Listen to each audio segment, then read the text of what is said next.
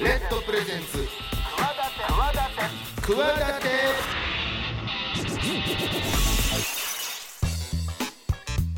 皆さんこんばんは。パーソナリティの大岩良理正史です。こんばんは金良です。やってまいりましたこの時間来ましたね。はい。今ちょっと油断あれ油断してた今いや最近あれじゃないですかその頭のやつ。いやいやいやもう先に喋るバージョンの予定やったんですけど。ちょっとそんな予定調和な。番組は止まんといてほんま、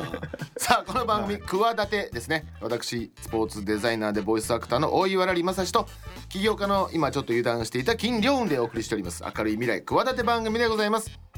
世の中の常識にとらわれずに企てているゲストをお招きし未来へのさまざまな企て語っていただきたいと思っております。チャレンジしている人もこれからの人も目から鱗。何かの糧になるような番組になればいいなと思ってやっておるわけですよ。金ちゃん。そうこれがね先に来るのかなと思ってたいやいやなんか飲もうとしてたよ あのなんか今週からまた来ていただくゲストは、はいねうん、肉おじさん？肉おじさん。というとあの格之進というですね有名ね有名な、ね、港東京のね港区六本木中心に10店舗ぐらい展開されてらっしゃる格之進の肉おじさんですよね。あの熟成肉とか、うん、あとウニとお肉を一緒に食べるウニックとか。あるね最近。最近だと牡蠣とお肉を一緒に食べるとか。カニカニえ何それ。ウニック牡蠣とそれはちょっと言い方わかんないですけど。なんかそういうのをそう今やそういうなんか人気になってるような食べ方とかを次々とこう開発されてて、ええなえそのこの人が？らしいですよ。それまでなかった？みたいですよ、はい、それまでなかった熟成肉って？うんあったかどうか僕は分からないです、はい、10年15年ぐらいすごい効くようになったけど。そうそうそう。でもそれのもういわゆる第一人種じゃないですけど、うん、まああったかどうか分かんないですけどこのここまで広げた発端になったのはまあ間違いなくなるほど。さんこと千葉さんですよね。千葉マスオさん。ええー、あマスオさん。マスオさん。違うマスオさんでした今、はい、すいません。そんな肉おじさんが今日来てそうなんです。そのお肉にまつわる話を。そうですね。あの今までのまあ飲食ってただ飲食店ってわけじゃなくて肉を通じてこう、うん、いろんな活動をされてらっしゃるというかあ、ね、お店をやってるだけではなくてですね、はい、なんかその辺の経緯とかね、うん、どういうことやってるかってお聞きできればなと思ってます、ね、なるほど、はい、お肉にまつわるお話どんな話が聞けるのかということですね、はい、皆さんお楽しみにレッドプレゼンツ企て私大岩良正史と金良雲が22時51分までお送りしています。企て会議室。このコーナーではゲストの成功体験や失敗談などさまざまなエピソードをお聞きしてですね未来への企て語っていただきたいと思います。今週からお迎えするゲストはお肉屋さん格之進の肉おじさんこと千葉マオさんです。よろしくお願いします。はい。肉で世界平和。格之進の肉おじさんです。あのー、ねもうようこそおいでくださいまして。はい。ちょっと2週にわたってお話聞いていこうかなと思うんですけども、はい、なんか金ちゃんとは？あそうなんですよ。あれですか？前から、はい、某サイゼリアでね。そうですね。某サイゼリアでですね。あの私の盟友あのベルギービールの、えー、ナイトですね、はい、ベルギービールを日本で一番、うん、あの展開している菅原良平というですね、えー、天才名優がおりまして、まあ、彼の親友が金ちゃんでですね「千葉さん金ちゃん紹介したい」って話を言って、おお話いたんであの時はね教育系のねそうですね。いや、まあ、たまたま会いましたよ。あの時はサイゼリヤで。たまたまだったかな。いや、僕と、そう、あの、りょう、りょうちんっていう、その菅原さんと。サイゼリヤにたまたまいたら。あ、なんか近くにいらっしゃったとかで、うん、なんかスイカを持った肉おじさんが なるほど。現れて、まあ、そうそれきっかけであのまあ、お店にも行かせていただきますし、あのまあ事業のご相談も幅広いね、あの人脈というか知り合いいらっしゃるんで、はい、本当事業の方でもお世話になったりとかっていう形で。もう千葉さんといえば格之進も有名なお肉をいっぱい食べれる、うん、お店やってらっしゃったりもう各メディアで取り上げられてる。もう肉を肉のことならって感じですか？もう。まあそうですね。なんか肉のことならというかまあまあでもですね肉ってもうですね宇宙みたいなもんなんですよ。うん。宇宙のことって、宇宙の成り立ちとか 宇宙の秘密とか宇宙のことって、誕生から今までって本当のこと語れる人って、ね、真実何パーセント分解されてるかって、ほぼ未知数っていうかもうほぼ分かってないですよね、もうそんなもんなんですよ。だからお肉っていうのは実は宇宙と一緒なんです。ちょっと2週で終わるかなこれ。さあそんなね、えー、なぜ肉おじさんとまで呼ばれるようになったのか、はいこの千葉さんのですねいろんなお話を聞いていきたいんですけどもまずは今お店としては何店舗ぐらい今12店舗ぐらいですね。12店舗、はい、それは東京と岩手と。地元あご地元である岩手と、はい、でお肉屋さん、まあ、いろんなお肉を食べれるお店出してらっしゃるんですけども、うん、そもそもじゃあ岩手今ご出身というお話出ましたけど、うん、岩手でお生まれになられて、はい、どういう状況のあの環境で育たれああそうですね、はい、ちょっとどんなところで生まれ育ったかですね、はい、皆さん今私はほとんど六本木に、まあ、住んでいて、はい、六本木を中心とした店舗の運営とはですね、うん、ほぼ商談とか会食は六本木中心でやるんですけど、うん、まあさぞねあのなんかあのいい暮らしをして育ったんでしょうなんて皆さん大体思うんですよ。大体、でも小さい頃はですねもう本当に私はですねあの人口1,000人のエリアで信号もいまだにコンビニもないところで生まれ育っていて、まあそこのところでですね私は家畜商っていうですね馬郎っていう牛の売り買いですね、牛を買ってきて市場から買ってきて農家さんに売ったり、農家さんから買い上げて市場に行って売ったり、または市場で買ったものを別のエリアの市場で子牛を買ってきてすぐ売ったりとかですね、うん、そういう、まあ、商人の家系なんですよ。でも、やっぱりルルーツが完全にもまずもうね牛というキーワードが出ちゃいましたけど、うん、そういうやっぱり牛にまつわる環境で育たれたってことですね。そうですね。もうもう本当にですね、あのそういう家畜商って言いながらもですね、私は千まあ1971年生まれですので、まあそのタイミングの時はですね、まあどんどんその家畜商という仕事がどんどん減ってきてですね、うん、自分でこう商売から自分で牛を育てるっていうフェーズに変わってきたタイミングだったんですよ、うん、なので自分の父親も商売もしてたし自分の家でも牛を飼っていたので、うん、もう毎日牛の世話をしてましたよね、だから週末になると少年野球の練習が終わったら、牛の堆肥を運んだりとかですね、牛の世話をしたりとか、まあ、普通にやってましたよね、おお父様こう目利きで仕入れて、この牛いいよどうですか？って言って、こういろんなところにそうそうそうそう。まあそう簡単に言うとそんな感じですよね。かつまあご自身でも育てられてたみたいな。そうですそうです。はい。あちなみに岩手ですよね。岩手県の一関。市そうです。だからその育てててこう身近だった牛を今こう食べたり食べさせたりする方に変えてるというそれを。そうそうそう。そうですそうですそうです。まあ正直ですねもう小さい頃からそういう牛の世話をしたりとか、そういうところの環境でいたんですけど正直ですね全く儲かってなかったのであん。まりこうなんかこうまああの裕福な生活はあんまりしてなかったんですよ。いやっていうかでもその頃ですねあのまあ、昭和46年生まれ1971年生まれなので私がまあ小学校の頃ってよく世の中で全国総中流って言われていて、皆さんまあ中流ですよみたいなことを、まあ、全国みんなそうですみたいなこと言われてて、あ俺もまあ中流かなみたいな。親戚見るとみんな自営業だし、まあ、うちの父親もまあある意味自営業で社長だなみたいな、まああの親戚のおじさん一人働いてたから従業員一人だけど、あうちの父親社長だなとかって思っていたんですね、まあ、でもなんかもう俺も中流なんだろうと思い込んでたんだけど中流じゃないって気づいた出来事があったんですよ。これもうえー、って話かもしれませんけどあの私私せんあの私が中学校の頃ですねだからまあ今から35年前とか、うん、まあそれぐらい40年まあ35年前か40年前ってオーディオコンポっていうのが昔あったんですよ。うんうん、あのえー、カセットがあってレコードがあって、アンプがあってスピーカーがワンセットになってるオーディオコンポですね、はい、このオーディオコンポが流行った時があってどうしても買いたくて私は新聞配達を始めたんですよ。うん、で私は地元のあのエリアっていうのは本当に田舎だったので、うん、あの新聞配達をした時に3日配達して1日休み、うん、3日配達して1日休み、うん、で大体配達時間は朝の5時から、まあ、あ7時ぐらいまで。2時間かかるんです配達、うん、それを、えーとまあ、月にだから、まあ、大体二十何日間ぐらい、まあ、やらせていただいてあのなんと月のですね配達料が8,000いくらだったんですよ。うん。まあ、今考えてみるとね、はい、2時間の20時間で40時間やってるわけじゃないですか。うんうんこれで8,000って考えてみると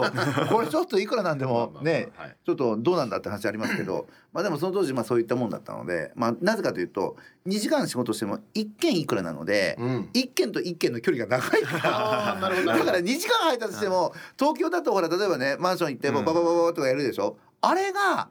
あの10分でできる仕事が30分以上かかるんですよ。もう自転車でか一軒一軒こうやるやるから。下手すると自転車から降りてはいあの山登ってっていう坂登って入れたりとかしなきゃいけないんでそれもあの新聞受けにねみたいな、まあ、そんなところで、まあ、8,000円ずつですね、まあ、貯めていったら、まあ、大体まあね20か月20回貯めると大体16万ぐらいになるじゃないですか。だから私がだから小学あ中学校1年生から新聞配達始めてえー、っと2年生のこう秋口になった頃にそろそろたまったと、うん、ね、たまったはずだと思ってお母さんに「あのお母さんもうそろそろもうちょっと15万円ぐらいはたまったはずだからオーディオコンポ買いたい」っていうふうに言ったらあのお母さんがちょっと悲しい顔して「生活費で使っちゃった?」って言われたんですよ。その時にあえ悲しいお俺なんか全国総中流って言ってたから中流の家は子供がアルバイトした分は生活費にはさすがに使わないだろうと思った時にあ俺中流じゃねえなと思ったんですねえ預けてたんですか？そのバイト代そうそうそう全部。ああお年玉方式でやっちゃったんや。うん。でお年玉ももらって全部預けてたからまあもしかすると2回お正月過ぎてたから、はいはい、絶対これは20万ぐらいいってるかもしれないから18万いくらのやつ買えるかもしれない。16万8,000か18万もうどっちかどっちかなとかと思ってたらですね、まあ、そう言われた瞬間にあなんか中流でもないなこりゃみたいに思ってですねこれで自分はなんかお金持ちになろうとかと思ってそれでお金持ちになるためにはどうしたらいいんだとかと思ったんですよ。でも人口ね1,000人のエリアでもう本当にあの塾もないし、うん、まあ教えてくれる人もいないしまあ、あの学校の先生も地方の先生なので、うん、まあ、そんな競争力っていうかねあのなんか進学させようとかっていう機運もないエリアだったので、うん、まあのんびりしてるわけですよ。まあ、その中でなんか私もなんかどうもいろんな人たちの話を聞くとお金持ちになるためにはどうも大学に行った方がいいらしいみたいな、うん、あ大学に行った方がいいのかと思ってあじゃあ進学しなきゃいけないと思ってで進学するためには、うん、頭良くなきゃいけない。うんと思ってその当時何かで見つけて Z 界ってあったんですよ。ありましたね。僕も言ってました。あ言ってました？はい、ええ、Z 界の問題集を、うん、よし頑張るぞと思って申し込んだんですよ。うん、あのそして来たんですよ。通信なんですよね。通信、そう、通信通信。で一回目来たんですよ。開きました。問題の言ってる質問の意味がわからなかったです。これでこれまずいと思ってもう答えを見ました。答えを見て結構解説しっかり書いてるじゃないですか、はいはい、解説が理解できませんでした。そんなレベルでうわこれ大変だみたいな、まあ、そんなところからのスタートでまあでもやっぱなかなか教えてくれる人もいないから、うん、まあ、大変でしたけども、まあ、自分なりにこう我流で勉強したんですけど。そういうことですよね。大学までちゃんともう、なるほど。行かれてまあ、その大学もですね、ね、ちょっとあれ時間がどんどんなくなっていくんでとった話大人の方まで伸ばしてってもいいですか そうですよもうここそう、うん、このその後大学も出られて、うん、最初はサラリーマンとして就職されるわけですもんね。そうですそうです。それはお肉とは全く関係ない。そうだってその当時はねあのお肉はもう本当儲かんないからあイメージそのオーディオコンポ事件でもう一旦あ牛はちょっと離れようと、うん、そうってことでしたね。オーディオコンポ事件もうコリゴリだ。牛だけに、はい。牛だけにね、はい、本当にありがとうございます。とんでもないです。そうなんですよ。それであのな何業界だったんですか？そのサラリーマンされてたってそうですねもうまあそもそもなんでそのサラリーマンやったかっていうと牛を飼っていると皆さん知ってます？牛のお休みって何曜日か知ってます？あ全くないですね。その通りなんです、うん、つまり朝と晩に餌を与えなきゃいけないので休めないんですよ、うん、だから実は私ですね家族旅行した時がないんですよ、うん、なるほどそういう風な状態でいるのでどっかで家族で行ってきたとか泊まってきたとかって話聞くといいなとかって思ってたわけですよ、でもいやうちはもう社長だし自営業だしとかって思ってたんだけど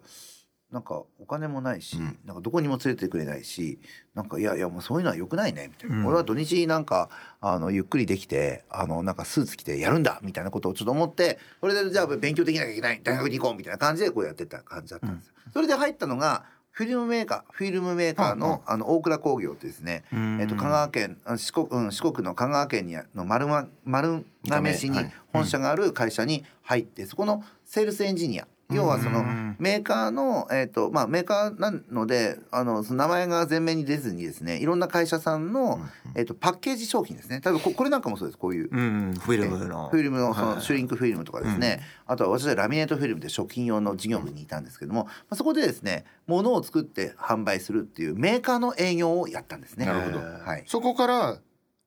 またなぜその今に続くこうお肉の仕事にというのはよく聞いてくれました、はい、もうそこが一つの山場に入ってきましたね。そうですね、はい、そうですよ。そうなんです。しっかりあの進行してます。それですね、フィルムからね。そうそう、うん、その時にあの気づいたんですよ。そこの会社って私が入って今今はちょっとあれその当時ですね800億ぐらいの売り上げがあって、うん、まあもっと実はその前のあの話があってですね学生の頃にですね塾の講師をやってたんですよ、うん、で全国120教室中で塾長を私やらせていただいてあの学生が塾長やっちゃ本当はダメなんですけども、うん、私ラッキーなことに顔がその当時老けてたんですよ。今じゃ想像つかないと思いますがまあそれで学生に全く見えないしなんか社員がなかなか決まらないから、うん、まあ千葉ちゃん塾長やらないって言われてやりますっていうふうにやってやったらですね、うん、あの全国120教室中成績がですね4位とか9位とか11位成績取ったので、もう私も直接交渉してボーナスももらえるようにして、もう学生の頃に400万以上の年収あったんですよ。で私そのままなんかフランチャイズで、あの塾を3つ4つやればまあ年収2,000万ぐらいになるから、まあまあそこの塾のなんか経営もいいなとかって思ってた、オーディオコンポ10代10代でも20代でも買えますそうですよ。そうですよ。そう思って学生の頃いたんですけど、まあ、その当時のその営業本部長が来てくれて「千葉ちゃんどうしたいの?」って言われて「いやもうここでやろうと思ってて。あそれはすごい嬉しいけどあの新卒っていうのは人生に1回しかないから、うん、就職活動してうちに来てくれたらもっと嬉しいって言われた時に就職活動したらその、まあ、800億ぐらいの会社に決まってですね、はいうん、800億の会社に決まっちゃったなと思って、うん、なんかこそこの社長やってもいいかなとかと思って そこの会社の社長やろうと思って入ったんですよ、うん、入ったらですねもう京都大学とかですね大阪大学ってまあちょっとあの素晴らしい大学の同期がいまして、まあ、最初から扱いが違うわけですね、うん、でも俺はもう営業の自分の力になってみせるみたいなふうに思ってたんですけどまあこう見ててまあこういうなんかこうね、まあ、上司の動きを見ててまあこういうなんかちょっとまあ、うん、まあ忖度しながらやるのもなかなか厳しいなと思って、やっぱ自分で何かやろうと思った時にそうなんですよ。気づいたんですよ。メーカーなので物作って売るじゃないですか。だから自分たちで値段決めれるんですよ。でその時に自分ち牛飼っててその牛を見た時にその牛がですねまあもうと言ってるわけですよ。もうと言いながら私に訴えかけてくるわけですよ、私の地元で同じ元牛で同じまあ子牛でね同じ育成方法をして同じ期間育ててもう体系的にはそんな変わらないのに出荷団体が違うと、うん、まあうちの地元だと前沢牛ってすごい、はい、あの、ブランドのエリアがあってそこから出荷すると、まあ、150万ぐらいで売れるんですね。でも同じような牛がですね、まあ、別の出荷団体から出すと、まあ、うちの地元の出荷、まあ、90万とか、まあ、それぐらい100万とか、まあ、まあそれぐらいにしかならないんですよ。そんだけ差の開きがあるんですね値段が、その当時ですよその当時。でこれはちょっとやっぱりもう納得いかないと、うん、なんでそんな大きく原価も変わらないし、うん、もう愛情込めて育ってるものがこんなに値段違うんだと思った時に気づいたんですよ、うん、自分たちで値段決めればいいと思ったんですよ、うん、自分たちで値段決めればいい。だからその時に実はあのうんと私はメーカーでね仕事していたので物を作って売るっていうことをやってたわけですよ。その時にあの世の中ですごい勢いが良かったのがユニクロだったんですよ。うん、でユニクロさんがすごくアパレルもう大変な状況の時に、うん、ユニクロさんだけすっごい勢いで伸びてたんですよね。でそのそれなんでだろうってなんなんでだろうって経済の雑誌見たら SPA って製造小売だって話があったんですよ。うん、あ物作って売るっていう話。あなるほどと思った時にあうちそういえば牛ってさ農家じゃねえって、牛を作るっていうことはメーカーだと思ったんですよ。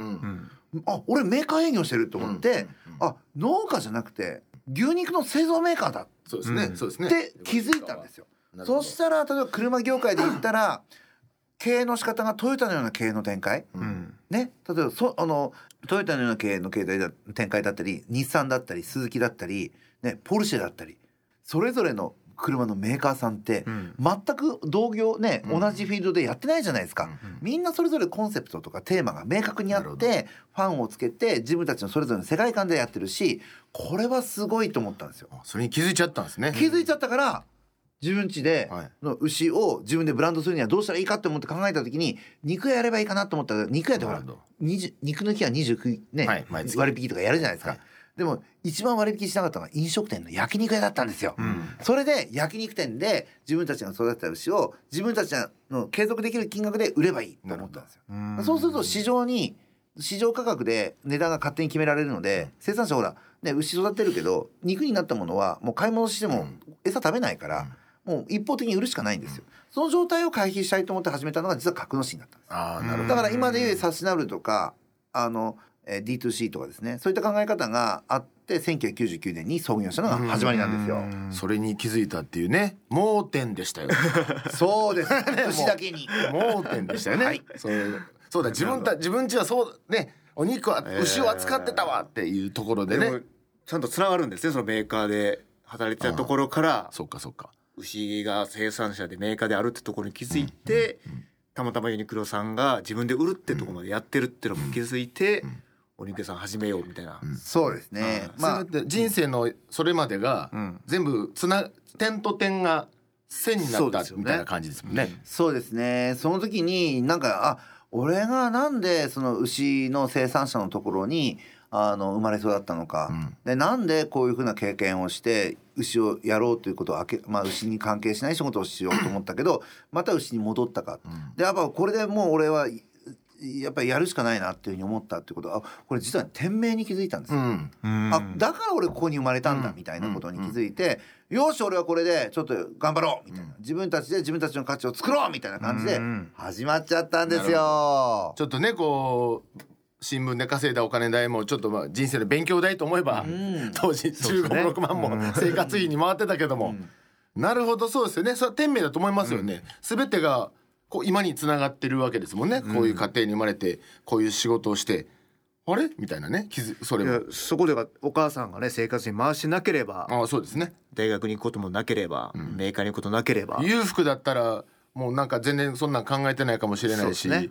ね全然違うことやってるかもしれないですしね、そうですね。本当にそうなんですよ、うん、なるほど。でもそこからお肉屋さんはまあやられますけど普通にやってもまあしょうがないと思われたのかいろいろなこう食べさせ方をこう考えられていくじゃないですか。例えばもう、はい。ま、もう千葉さんといえば熟成肉、うん、これ普通にだから自分あのお肉を出すお店作った、うん、どうぞ、だけではなかったですよね。そうなんですよ。もう私実はですね焼肉店を始めるまで飲食店一切経験しない状態で、うんうん、急に焼肉店始めたんですよ、そうですよね。今の話からすると。しかも六本木ですか？それも岩手の一ノ関っていう関の方ものすごい人口の少ないところで始めたの。でその中である方法で熟成肉の誕生秘話があるんですよ。それ長くなるんだったら来週にしますしこうスッとなるんだったら今週聞きますけどどうしましょう？いやまあとりあえず50時間ぐらいかかるから。それ長かかりすぎですよ。でだから熟成肉とかウ肉とかですよ。だからウニと。肉。そうですね。ね今やねもうよくありますよく見ますけど。ね、いろんなアイディアで美味しいお肉出すだけじゃなくて、ねうん、どうやってそれを食べさせるかっていうところまでをこう考えてお店をされたっていうところで。今やね熟成肉とかいろんなところであるけどもそこの走りといいますか発見をされたということですよね。大丈夫ですか？なんかもう無理やり三週四週にしようとしてないですか、ね。なんか伸ばそう伸ばそう。まあとりあえずですね、もうネタはたくさんあるので、まあ私はですね、肉で世界平和格之進の肉おじさんなので、うん、肉ネタでですね、皆さんをぜひね、世界平和に導きたいと思っていますので。うんでね、さあそんな千葉さんですけどもですね、ちょっと今週お時間の方になってまいりましたので、また来週続きその熟成肉の誕生秘話から伺いたいと思います。うんというわけで、えー、本日は千葉正夫さんにいろんな話を聞いてきましたが次のコーナーまでお付き合いください。以上企て会議室でした。レッドプレゼンツ企て私大岩良理正史と金良雲がお送りしております。番組ではメール募集しております。クワアットマーク RKBR.jp KUWA アットマーク RKBR.jp お待ちしてます。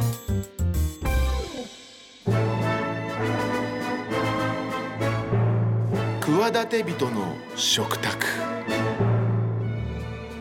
このコーナーはゲストの方の記憶に残る一皿とそこにまつわるエピソードなどをお聞きし食にまつわる話をしていこうというコーナーです。今週は引き続きゲスト千葉正夫さんに伺っていきたいと思いますが記憶に残る一皿なんかありますか？そう。まあこのね飲食店の方に聞くのは あれなので、やっぱりあれかな、まあちょっとでも肉おじさんって言っときながらね、はい、ちょっと言うのちょっと本当にえお前ちょっと大丈夫かお前って言われちゃうかもしれませんけど、一品ですよね。一品か。難しいな。でもですね私は肉おじさんなので皆さん肉だと思ってるかもしれませんが えまさか。実はですね、はい、あのうなぎの天ぷらです。ほう。うなぎの天ぷら。うなぎの天ぷら。もっと言うとうなぎの天丼ですうなぎの天丼？え金ちゃんうなぎの天丼食べた時ある？いやうなぎの天丼だよ、ね、だって穴子はねあるけど、うん、うなぎってえどこどこで食べれるあまり想像もつかないですね。でしょ、うん、これはですねあのキュアコーポレーションさんっていう、はい、ベニトラ餃子棒とかやってる、うんうん、もうね何百店舗もやってる中島さんが出してるお店の天ぷら屋さんで、うん天早々っていうところがあって、うん、そこで出してる隠れメニューなんですけどでうなぎの天丼って私うなぎ実は大好きなんですよ、うん、大好きであの肉おじさんのなんか信用が下がっちゃうかもしれないけど うなぎ好きですねうなぎはもうあの関西風と関東風だと私蒸さない地焼きの方が好きなので、うん。まあ、関西風の方が好きなんですよ、はい、でその地焼きの方が好きなんですけどそこの地焼きのそうところに行った時にその天丼うなぎの天丼って出たからええー、と思って頼んでみたんです、はい、そしたらびっくりするうまさで食べたことないな。でしょ、はい。で私ねなんでこういうふうな一品ってになるかっていうとこの考え方をお肉に転用するんですよ。なるほど。だから私ねいろんなものって、はいはい、例えばイタリアンとかフレンチとか、うん、まあ何でもいいんです。和食でもいいんです。肉料理じゃないところからいかに肉に転換するのかっていうことばっかり考えてるんですよ。アイディアをねいろんなこうこうやって食べさせる方法があったかと。そうそうそうそう。なるほどなるほど。例えばその天ぷらっていう考え方ですよね。例えば牛で言ったら牛の天ぷらってあんまりないじゃないですか。はい、ねまあ、うん、部分的にはやってるところもあるかもしれませんけども牛の天ぷらそうですね。串カツうん、とんかつ牛カツ。ちょっとちょっと違いますもんね。揚げ物でもはい。だからまあ例えばそういうふうなところからうなぎの天ぷらっていうふうにうなぎっていうもの自体をあのかば焼きから白焼き白焼きまあ丼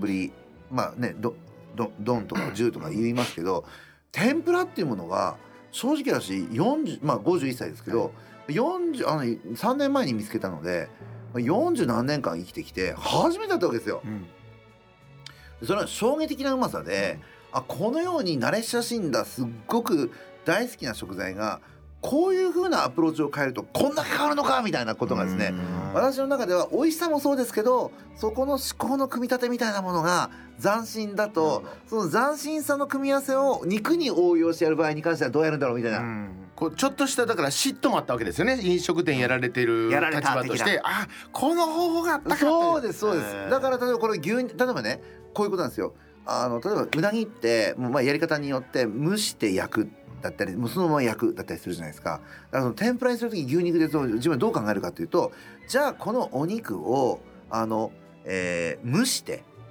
蒸した時に下味付けてで表面にあの、えーえー、まあそれを天ぷらで揚げたらなんかこれ新しい食感が出るんじゃないかとかですね、まあ、そう妄想しちゃうんですよ。だそういった意味でねそれは一番なるほど。面白い一品でしたね。それは天早々ってお店に行けば食べれる。食べれます。はい場所はな何年あ六本木に六本木六本木の六本木ヒルズの中に入ってます。あそうなんですか？はい、あちょっと というわけで千葉さんの一品はうなぎの天ぷらと天丼ですね。あ天丼。ええなるほど。うんこれがねまたね天ぷらだと塩で食べちゃうじゃないですか。丼のあの爪で食べるのがうまいですよ。爪をかけて。あの甘いのでね。そう。なるほどなるほど。わかりました。というわけでね、えー、本日こう肉おじさんだけども一品はうなぎの天丼ということで以上企て人の食卓でした。そんな千葉さん今週もゲストとしてはここでお別れということで、はい、来週もですね引き続き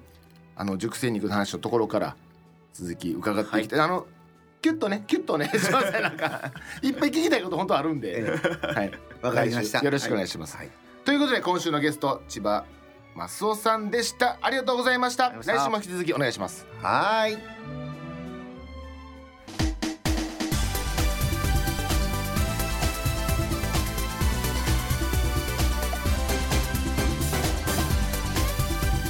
さあ今週はですね肉おじさんこと千葉マスオさんをゲストにいろんなこうね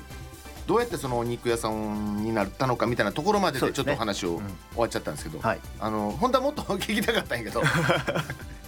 いろいろと。やはり。手元でこうや やはり。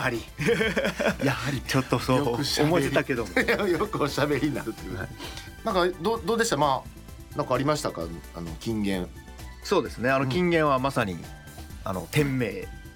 すね、おっしゃってましたよね。実家がなかなかないじゃないですか。牛をこう、うん、暴露暴露ですね後ろをこうそうやって流通するか日本人メジャーリーガーみたいな名前やった いや暴露っておっしゃってました。鈴木暴露みたいな。まあそうですね。あのでその後営業ですか？フィルム、うん、こうパッケージフィルムの営業をやられて、はい、でもう肉屋さんをまあまあやるわけですけども、うん、まあそれがもうね偶偶然なのかと思いきやいや本人はもうやるしかないんだと。本当はやりたくなかったけども一旦ね全然違うスーツ着て営業みたいな、ね、全然ね思うなんか想像つかないですけどね。だって牛は儲からないから嫌だ、うん、そうそう。だからねちゃんとこう勤めたのに、うん、自らまた牛の方に、でやっぱ店名だと思ったってそれはその短期間にキュッと何個もの話が重なったら、うん、あこれはもう必然やな運命やなとはそれは思うでしょうね、うん、そうですね。まあ現にそこから10年20年こうやってやられてて、うん、しかももうか肉カリスマなわけじゃないですか。そうですね。あとはなんか肉おじさんっていうのも結構肉博士とか、うん、なんか専門家牛肉専門家でもなく肉おじさんっていうのがいいですよ。なんかねキャラクターが。だから51歳でしょ、うん、だからもっと若くして成功してたら ね体操のお兄さんか肉のお兄さんか肉若大将か肉若大将みたいななんか、ちょうど40代ぐらいからこうね、そうですね。うまくいってきたから、肉おじさんっていうちょっと語呂も。そうそう。まあ、確かに肉お兄さんってなんか 肉お兄さん。肉兄さん。肉兄さん。肉兄さんっていうとなんかなんかマッスルの方 そうですね。ね中山筋肉みたいな方を思いつい思っちゃうから、やっぱり肉をそうですね。だそれもだからダメだよと。君はおじさんになってから有名になるん成功するんだよって言って神様が。つまり肉兄さんじゃないんだと。肉おじさんとして売れるんだっていうなるほど、うん、だからこう店名なんですね。おじさんおじさんでデビューするっていう。でおちゃんとおじさんやったもん。失礼やけど今度から。キャラ立ちしてるね。キ立ちしてる。ラジオじゃ伝わらないかもしれないけど。肉は宇宙言うてたよ。深いですよね。いや深いでしょうね。だってお肉の食べ方が改めてその熟成肉を食べるというやり方が、うん、この長い人間の肉歴の中でこのわずか10年15年の中でね、新たに発見されてたり、うん、えウニと合うの？みたいなことが発見されたりとか、うん、まだまだいくらでもこれから未来はありそうなんで、まあ次週どういう話が聞けるのか。そうですね。はいそんなねこの企てではですね皆様からのメール募集しております。えー、番組の感想やゲストへの質問など気軽に送っちゃってください。宛先はくわアットマーク RKBR.jp KUWA アットマーク RKBR.jp 番組公式ツイッターも RKB クワで探してみてください。公式ハッシュタグはハッシュタグカタカナクワダテです。番組の感想などハッシュタグをつけてつぶやいちゃってください。ということで来週もどんなお話聞けるんでしょうか？お相手は私大岩良正史と。金良でした。また来週も企てましょう。バイバイ